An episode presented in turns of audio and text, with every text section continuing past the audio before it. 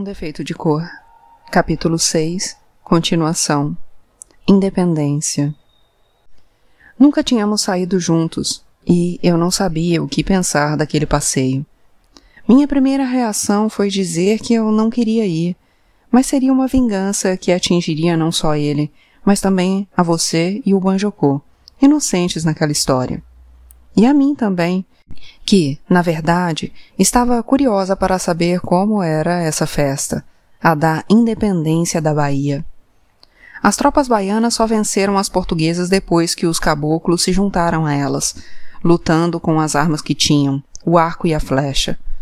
Para celebrar a data, grande parte da população estava nas ruas, carregando bandeiras com as cores do Brasil e da Bahia, e fazendo animados folguedos. O Alberto não me deu o braço, como seria o esperado dos maridos ou companheiros, mas também não saiu de perto de nós. Eu, você, o Sebastião, o Tiago e o Mateus. Um senhor mulato e muito distinto que estava ao nosso lado, no caminho entre a Lapinha e o terreiro de Jesus, ao perceber a curiosidade do Banjocô, fazendo perguntas que o Alberto não sabia responder, contou como a festa tinha começado.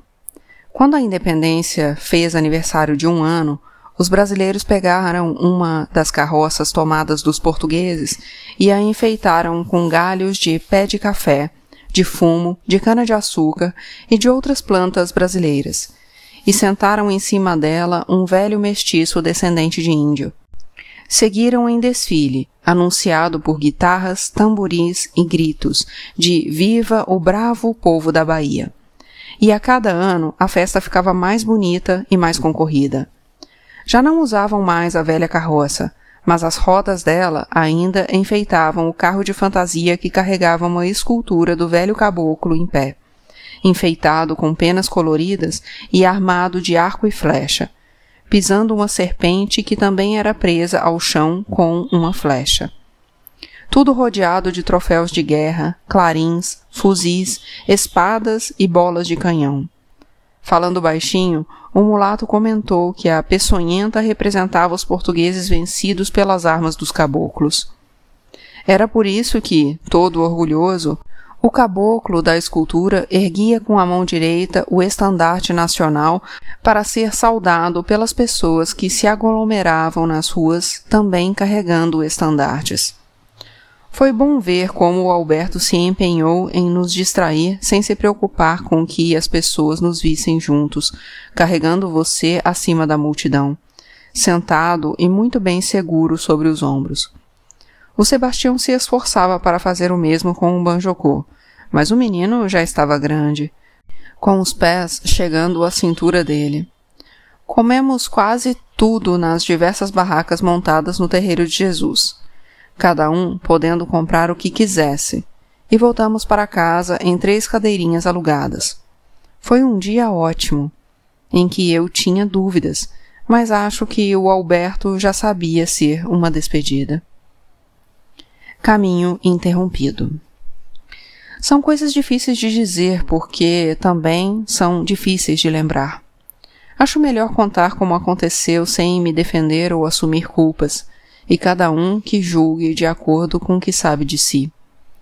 Eu tinha ido ao celeiro público comprar farinha, e na volta passei pelos arredores da misericórdia para conversar com a Adeola. Não a encontrei no ponto e resolvi seguir até a padaria, que eu ainda não tinha me acostumado a chamar de pão da terra. Demorei-me um pouco mais do que pretendia, porque o jongo queria minha opinião sobre novas receitas de pães, que, segundo ele, eram mais baratos de produzir e tinham mais saída quando as pessoas estavam sem dinheiro. Ficamos conversando no escritório usado pelo Fatumbi, que naquele momento não estava por lá, e não vi quando Sebastião foi embora, achando que eu já tinha ido na frente. Não quis incomodar o Jongo ou o Adriano pedindo que me acompanhassem até o sítio, e não calculei bem o tempo que ainda tinha antes que começasse a escurecer. Eu devia ter providenciado companhia quando tive a intuição de pegar uma faca, mas achei que não aconteceria nada, que era só mesmo precaução. A noite me pegou na metade do caminho, E, arrependida de não ter alugado uma cadeirinha ou tomado como acompanhante algum preto carregador, mesmo não tendo nada para carregar. Nunca mais me esqueci daquele dia, 5 de julho de 1832. E, se não fosse pelo acontecido, seria por anteceder a conversa com Alberto. Era nele que eu ia pensando quando a figura enorme de um preto saltou na minha frente. Olhei para trás e vi que ele estava acompanhado de outro preto, de tamanho um pouco menor, mas grande o suficiente para eu saber que seria impossível correr para um lado ou para o outro do caminho. Estreita faixa de terra cortando um matagal. A lua estava quase cheia, mas ainda baixa, então não dava para ver direito as mãos deles, saber se estavam armados. Nem quando o homem que estava na minha frente se aproximou e perguntou se eu tinha algum dinheiro. A bolsinha de brocado brilhava na minha mão, mesmo no escuro, e ele não esperou resposta para tomá-la de mim e virar todo o seu conteúdo no saco improvisado que ele fez com a camisa, segura pela barra e puxada para cima. Eu não tinha mais de cem, no máximo cento e cinquenta réis, e ele disse que era pouco dinheiro para uma preta tão bem vestida, que devia ter mais escondido em outro lugar. Eu disse que não, que as roupas eram emprestadas à minha sinhá e que ela estava vindo logo atrás, com os outros escravos. O segundo homem disse que era mentira minha, que eles tinham me seguido desde a saída da graça. Eu não estava em condições de discutir e pedi que me deixassem ir embora, pois já tinham o que queriam, o dinheiro. Mas eles queriam procurar mais, achando que eu tinha algo de valor embaixo das roupas. E foi quando eu ouvi o grito do Sebastião. Ele já tinha ido até o sítio e ficou preocupado quando percebeu que eu ainda não estava lá, mesmo tendo saído antes dele, como imaginava. Resolveu voltar e me viu parada no meio do caminho, cercada pelos dois homens. Percebeu que nada poderia fazer contra eles, que, mesmo de longe e no escuro, pareciam ser altos, jovens e fortes, e então resolveu observar a curta distância, torcendo para que fosse apenas um assalto que me deixassem partir logo em seguida, quando então me acompanharia. Mas percebeu que pretendiam ir além e resolveu se arriscar, gritando meu nome.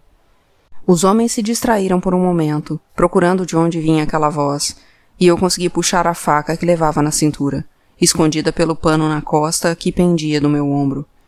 Não pensei que atingiria apenas um deles e que o outro poderia se vingar, matando a mim e o Sebastião, cuja voz reconheci imediatamente. Não pensei em nada, apenas que tinha aquela faca e que precisava usá-la. O sangue esguichou da garganta do homem e escorreu pela faca, molhando a manga do vestido e esquentando meu braço. Não me lembro muito bem do que aconteceu em seguida, apenas que fiquei parada, com o braço erguido e a faca cortando o espaço onde antes estava o pescoço do homem caído no chão. O Sebastião depois me disse que saiu no meio do mato correndo e gritando, e que assustou o outro homem, que fugiu. Mas nada disso eu vi. Fiquei com os olhos fechados e na mesma posição em que estava no momento em que o gesto tinha acabado. Foi como se eu tivesse sangrado um carneiro, com o sangue dele tingindo as pedras na estrada, como se faz com a pedra consagrada a Xangô. O Sebastião me puxou pelo braço e disse que tínhamos que ir embora, que depois chamaria alguém para ajudá-lo a sumir com o corpo.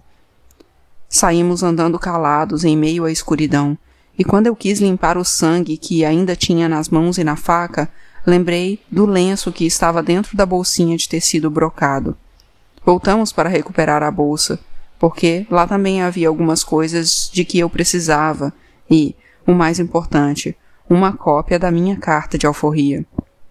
Eu não olhei, mas o Sebastião comentou que o homem ainda estava agarrado à bolsa, os dedos crispados em volta da alça, e imaginei que fosse como alguém se agarrando à vida.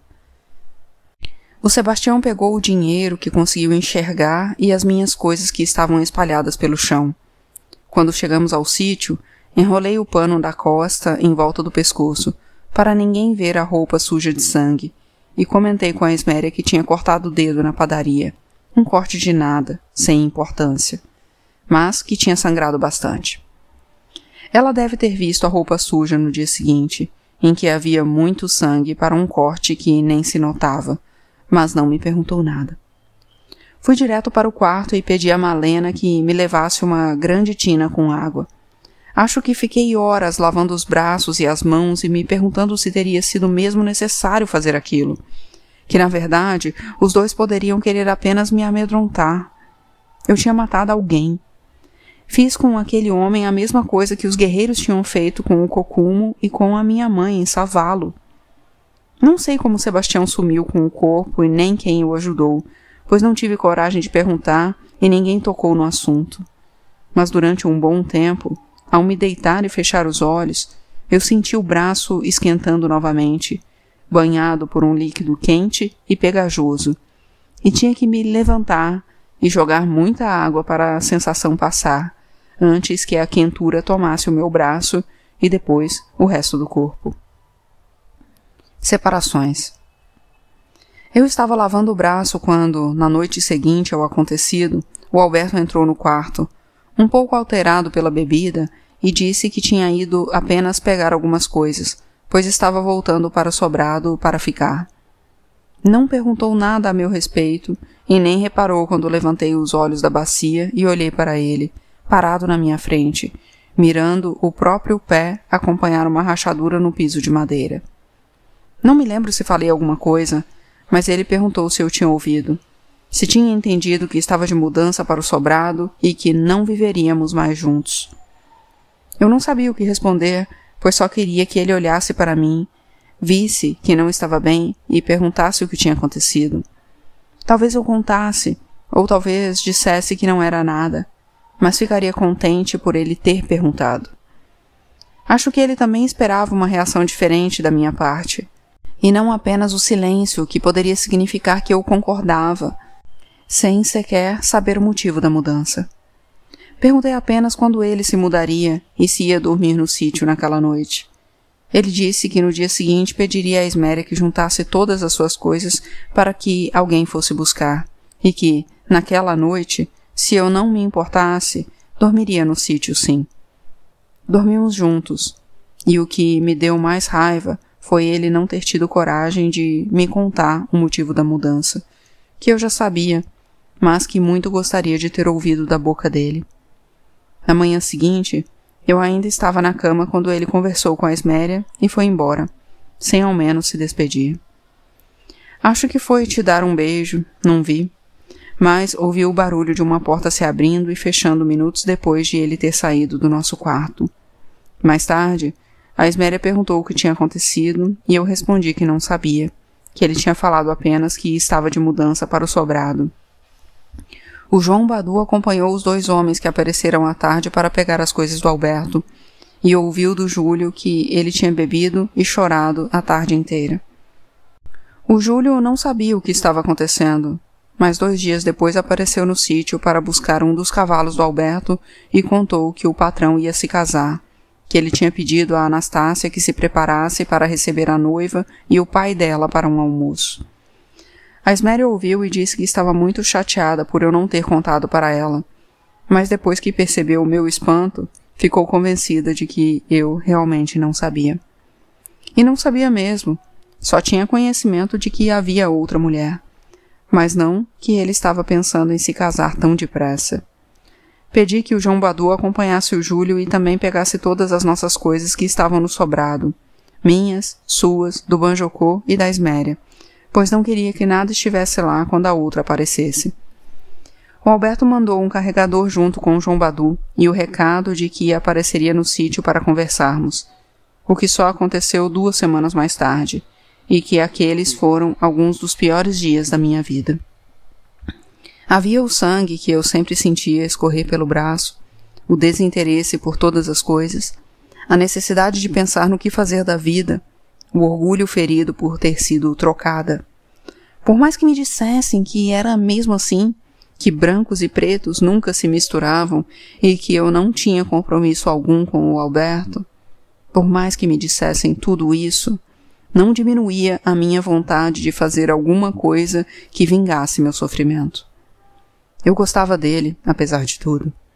Apesar de nos termos visto pouco nos últimos tempos, havia todas as lembranças do quanto tinha sido bom, e elas doíam. Foram maravilhosos os dias em que ficamos no sítio enquanto as revoluções agitavam a cidade. O jeito como ele me abraçava e dizia que não queria ir embora, que queria ficar na terra que tinha escolhido, com a família que tinha formado. Ele nos considerava uma família, e eu não conseguia entender ou acreditar que estava querendo fazer outra. Antes que seu pai voltasse ao sítio, mandei o João Badu ao sobrado com a desculpa de procurar algo que eu achava ter ficado por lá, mas com a missão de descobrir tudo o que pudesse sobre aquele casamento. Quando ele voltou, a Adeora estava comigo no sítio. Tinha ido falar sobre o, problema dela e me encontrou vivendo o meu. O João Badu contou que a mulher e o pai estiveram lá, como combinado, e que ninguém tinha gostado dela. Tinha um ar de quem se achava mais branca do que todos os brancos, e não tocou na comida que a Anastácia tinha feito, dizendo estar sem fome, mas na verdade fazendo cara de nojo. Reclamou de tudo, da sujeira do sobrado, que o Júlio garantiu que estava mais limpo do que nunca, do tamanho dos quartos e da simplicidade da mobília, dizendo que antes do casamento ia dar um jeito naquilo, pois a casa estava precisando de uma mulher. Era também mais velha, parecia ter pelo menos uns dez anos a mais do que o Alberto, e a primeira coisa que perguntou foi se os criados tinham filhos, porque odiava crianças e não queria nenhuma por perto. Quando João Badu nos deixou sozinhas, comentei com a Adeola que não entendia o motivo de o Alberto querer uma mulher daquelas, que nem de crianças gostava, enquanto ele adorava o filho. A Adeola, que tinha participado de algumas conversas no sítio na época em que estivemos confinados, comentou que a mulher devia ser brasileira. Só isso justificava, e ele estava se casando porque não queria correr o risco de ser deportado. Eu não concordei, achando motivo pouco para uma decisão tão séria, e preferia esperar que ele aparecesse e então perguntar tudo o que queria saber. A Adeola também estava triste, pois os superiores do padre Heinz o haviam chamado para dizer que gostariam que ele assumisse a paróquia de uma vila a quase três dias de viagem de São Salvador. Ela tinha certeza de que aquele era um jeito de afastá-lo da capital, provavelmente a pedido de um grande contribuinte da igreja, incomodado com a assistência que o padre prestava aos escravos.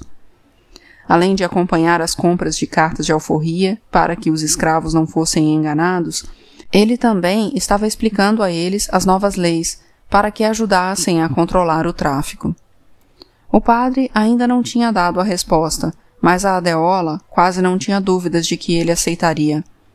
Não para simplesmente obedecer, mas por achar que poderia ser útil em qualquer lugar onde o mandassem, mesmo deixando São Salvador e todo o trabalho que já tinha feito lá, a casa, a escola e o orfanato, pois achava que tudo isso poderia ser reconstruído onde também houvesse pessoas precisando de ajuda.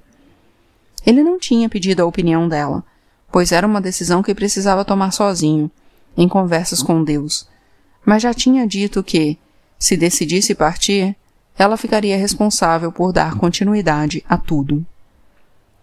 A divisão. O Alberto foi sincero quando conversamos e me contou sobre o casamento marcado para dali a três meses. A Adeola tinha razão. Ele realmente estava se casando pelo fato de a mulher ser brasileira, para não ter mais que se preocupar com o caso de novas ameaças de expulsão. Argumentei que ele tinha você, um filho brasileiro, mas ele disse que não era o suficiente, por eu ser africana. Quando perguntei se não tinha coragem de registrar e assumir você como filho, ele disse que não era nada disso, que eu estava enganada.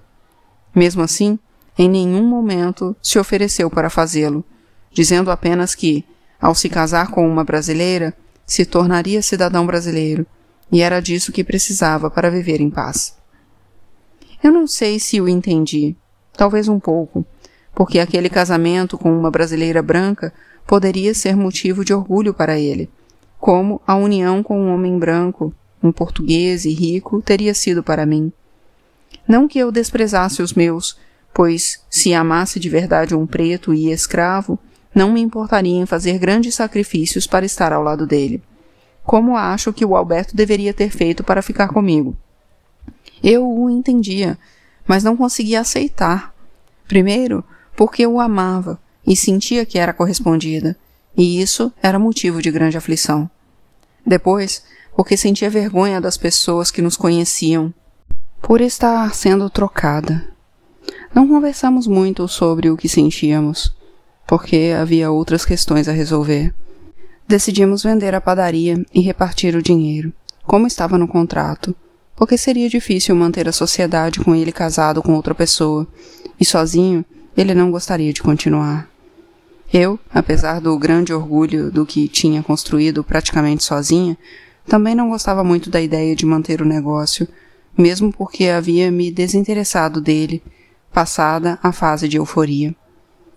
As vendas não tinham voltado a ser como antes daquelas confusões todas e, se continuassem como estavam, logo o negócio começaria a dar prejuízo.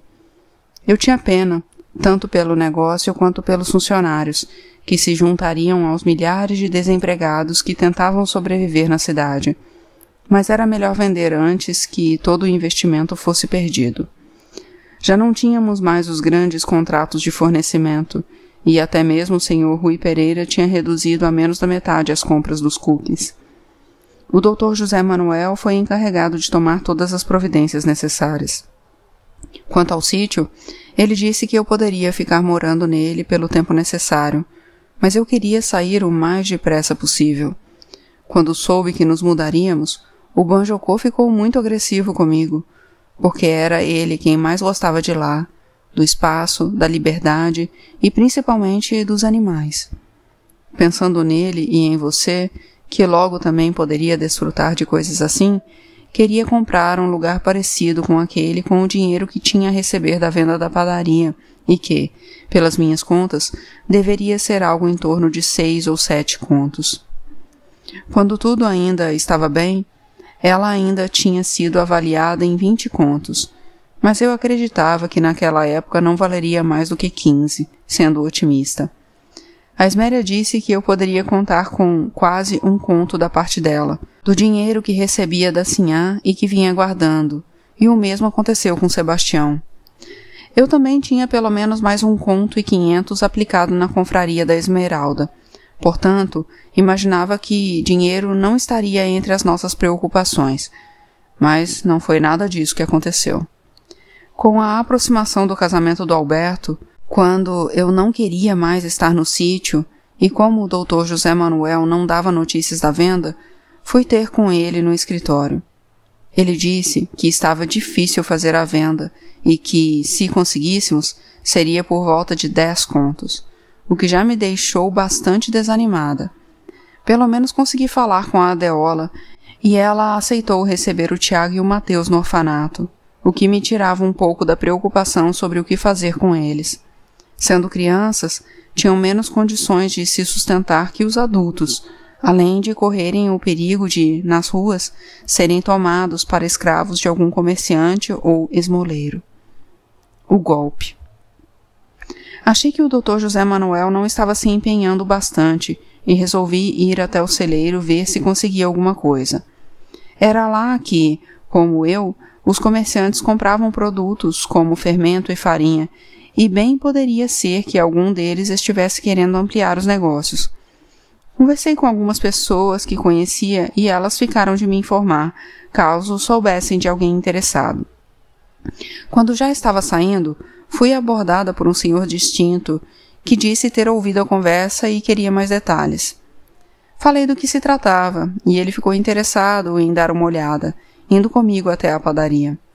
O homem gostou do prédio, disse que as instalações eram muito boas, por sinal, até demais, e estavam acima das posses dele, mesmo eu tendo falado em dez contos, disposto até a negociar, como o doutor José Manuel tinha sugerido.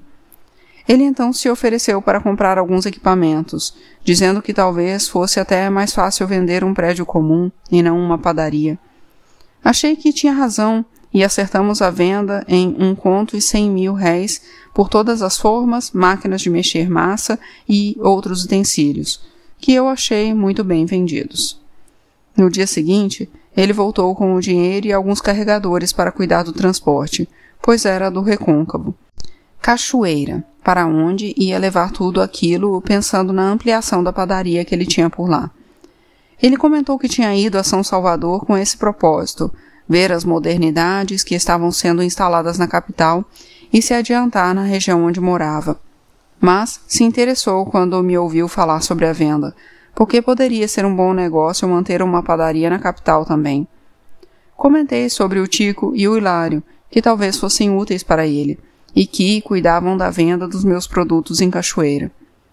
O homem me deu uma morada e disse para eu pedir aos meninos que o procurassem na próxima viagem.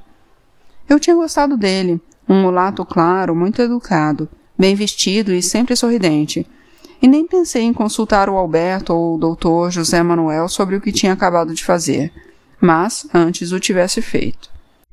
Depois de receber o dinheiro, fui direto ao escritório do doutor José Manuel, pois queria que ele estivesse a par de tudo, para fazer a divisão. Ele disse que realmente seria muito mais fácil vender apenas o prédio, e talvez até fosse o caso de desmanchar os fornos e balcões, mas isso veríamos quando houvesse algum interessado. E me parabenizou pelo excelente negócio, achando que eu tinha feito uma ótima venda. Mas ficou preocupado quando passei o saco de dinheiro para suas mãos, dizendo que era muito leve, ao que eu respondi que estava certo, que o comprador tinha contado tudo na minha frente, que eu tinha passado o recibo, e depois disso não tinha mais largado o saco. Ele disse que não poderia dizer com certeza, e para que não restassem dúvidas, iria até a financeira confirmar, mas que, por causa do peso, achava que eu tinha recebido dinheiro falso. Nem sei explicar o que senti enquanto esperava que ele voltasse, já com a certeza de que tinha sido enganada mesmo, me achando a mais burra de todas as criaturas viventes. Mesmo acreditando que não ia dar em nada, quando o doutor José Manuel confirmou que o que estava dentro do saco valia apenas o peso em metal, fomos juntos até o cais, para a possibilidade de encontrarmos o homem embarcando os equipamentos. Ele ficou comigo por quase duas horas, debaixo de um sol muito quente e respirando o ar podre que tomava conta de toda aquela região, até que insisti para que fosse embora. Resolvi ficar mais um pouco sozinha para pensar nos acontecimentos daqueles últimos dias, no homem que eu matara, no casamento do Alberto, naquele negócio mal sucedido, e algumas vezes achei que ia desmaiar. Mas também era de fome, já que eu não tinha comido nada desde o pequeno almoço. Comprei um acará e me lembrei das vendedoras que tanto me encantaram na minha primeira visita à cidade. Achei que já tinha conseguido ser mais do que elas, mas não me bastava. Deixei que a minha raiva se transformasse em uma grande vontade de seguir adiante apesar de tudo, de dar o futuro que eu tanto queria para você e o Banjocô. Às vezes, parece que nada é suficiente na vida, nem as coisas boas, nem as coisas más. Pelo menos não a ponto de me deter. No dia seguinte, mandei o João Badu à cidade para dizer ao Alberto que eu queria conversar com ele, e os dois voltaram juntos. Contei o que tinha acontecido ele nada falou, só que não tinha importância. Mas fiz questão de dizer que ele não seria prejudicado, que a parte dele naquele prejuízo seria compensada com o que eu tinha a receber. Fiz também uma proposta que ele aceitou, dizendo que eu poderia levar do sítio o que quisesse. Como tínhamos comprado o terreno dos fundos, onde estava construída a padaria, propus que o dividíssemos, sendo que ele ficaria com a parte da frente, mais valiosa onde estava a parte da construção, e eu com a dos fundos, onde havia os cômodos que serviam de escritório para o Futumbi e a morada para o Jongo e o Adriano. Fomos então falar com o Dr. José Manuel e assinamos na hora um contrato nesses termos, desfazendo a sociedade.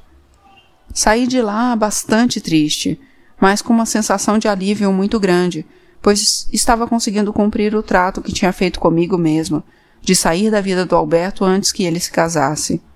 Era uma questão de honra, pois me daria a sensação de não estar sendo propriamente abandonada, mas de estar deixando a vida dele por meus próprios meios.